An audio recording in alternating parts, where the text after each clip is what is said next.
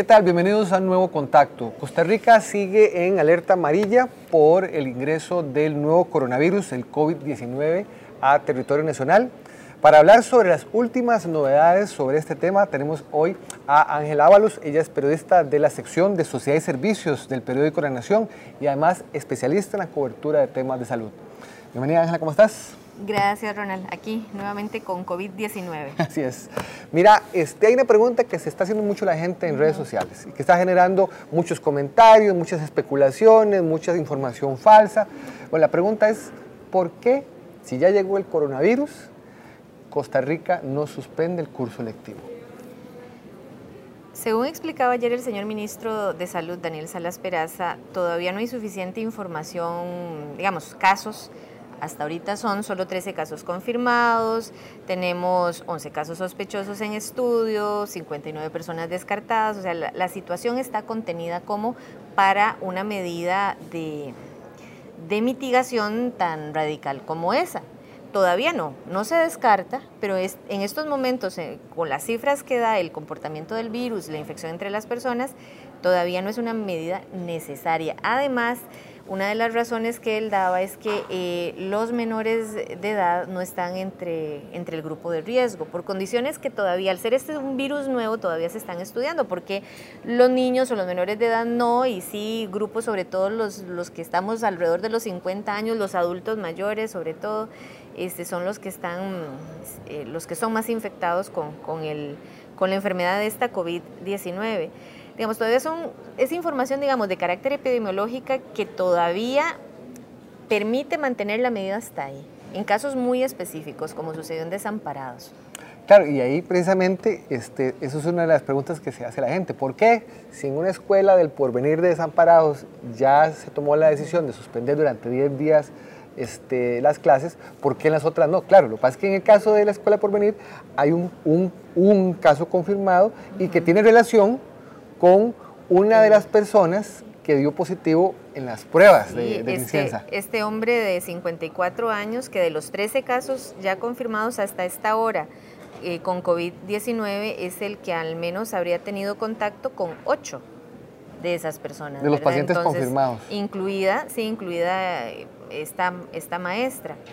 O sea, es un eh, asunto de azar, ¿verdad? De, la fortuna de que una persona que viniera con la enfermedad se relacionara con otra y que esa otra fuera educadora o que fuera funcionaria de una escuela o de una clínica o de un banco, o sea, es, el azar, ¿verdad? Y es como una bola de nieve, ¿verdad? Y los contactos son múltiples todos. Si nos pusiéramos a contar cada uno de nosotros con cuánta gente tenemos contacto al día, de diferente manera, porque nos lo topamos, porque chocamos al entrar en la puerta, porque al subir al bus, porque nos sentamos a la par de ellos en el tren o en el bus, eh, un montón, ¿verdad? Entonces, en esa línea de contactos es que se empieza a producir esta, esta infección. Es un virus, eh, nuevamente, que por lo menos hasta ahora em, el nuevo coronavirus ha demostrado un comportamiento relativamente favorable. En el 80% de los casos no pasa de ser un, un común, la gente puede realizar su vida normal pero hay un porcentaje que generalmente es en las mismas personas que tienen riesgo para todo, en donde eh, la virulencia o, el ataque se concentra más. Sin embargo, es muy pegajoso. Son, son, angelitas, son los adultos mayores, y personas que tienen algunas enfermedades crónicas de fondo, diabetes, hipertensión, las personas que han pasado por algún proceso de cáncer, los asmáticos, todas estas personas deben tener especial cuidado.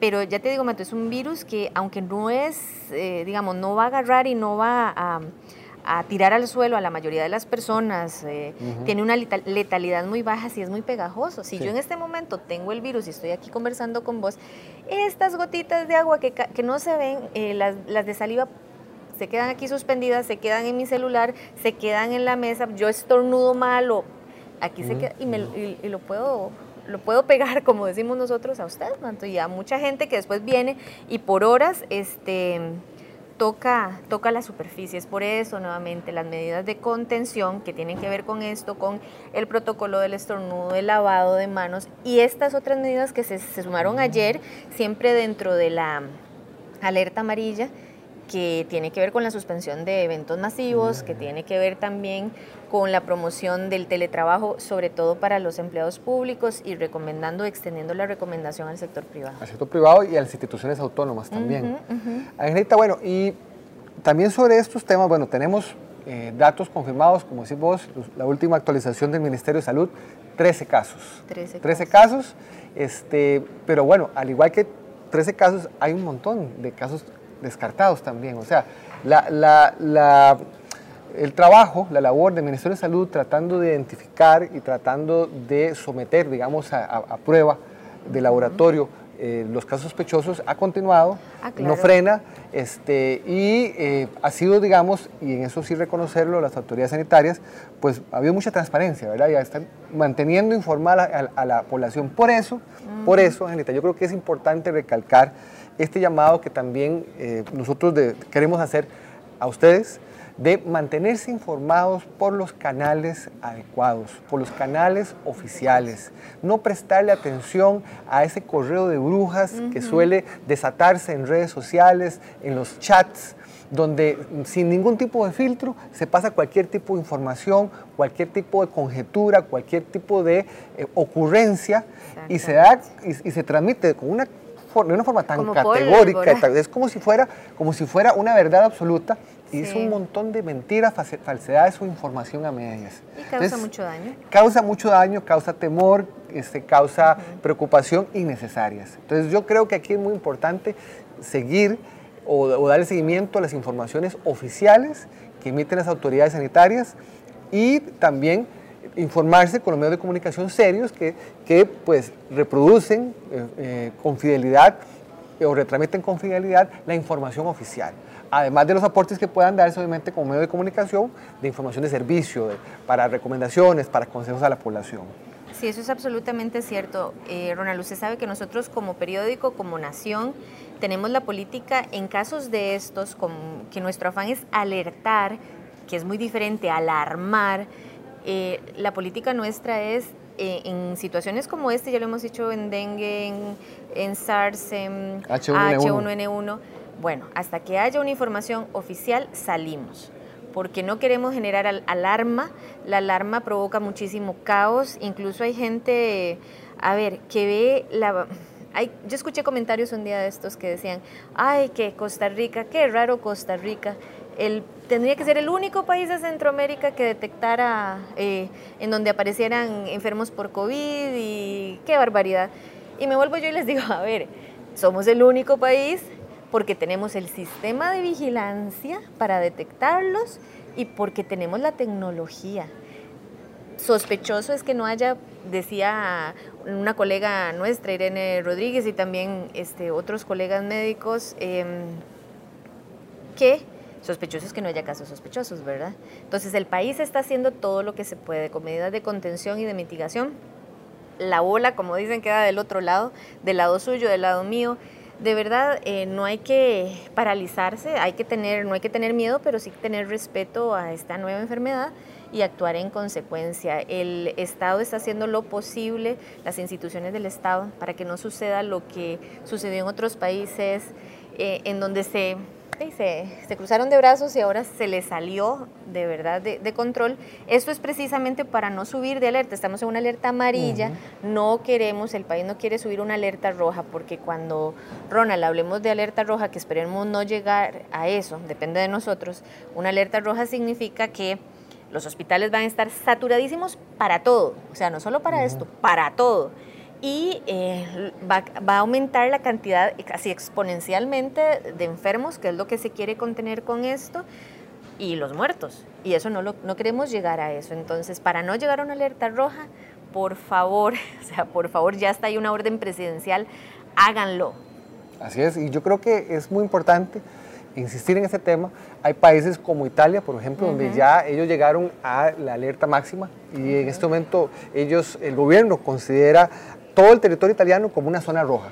o sea, y la zona roja es porque las restricciones de circulación están en todo el país, hay suspensión del curso lectivo, acaba también de confirmarse suspensión de las actividades este, deportivas. O sea, realmente la situación, como decís vos, se les fue de las manos. afortunadamente nosotros estamos actuando desde, desde el principio. Este, tomando las medidas que se consideran necesarias y como decís vos, mm, ves, mm, conforme avance o no avance se tomarán las medidas, pero hay que ir midiendo la evolución y es dependiendo de la evolución de, de, esta enfermedad que se tomarán las medidas, ya sea de echar para atrás con cosas que ya se están aplicando o de aplicar algunas nuevas. Sí, tenemos muchas cosas a favor. Este es un país con un sistema de salud increíble, de los mejores del mundo. Eh, tenemos excelentes profesionales, un ejército aquí de, profesionales de, la salud que están en este momento vigilando con vigilancia activa.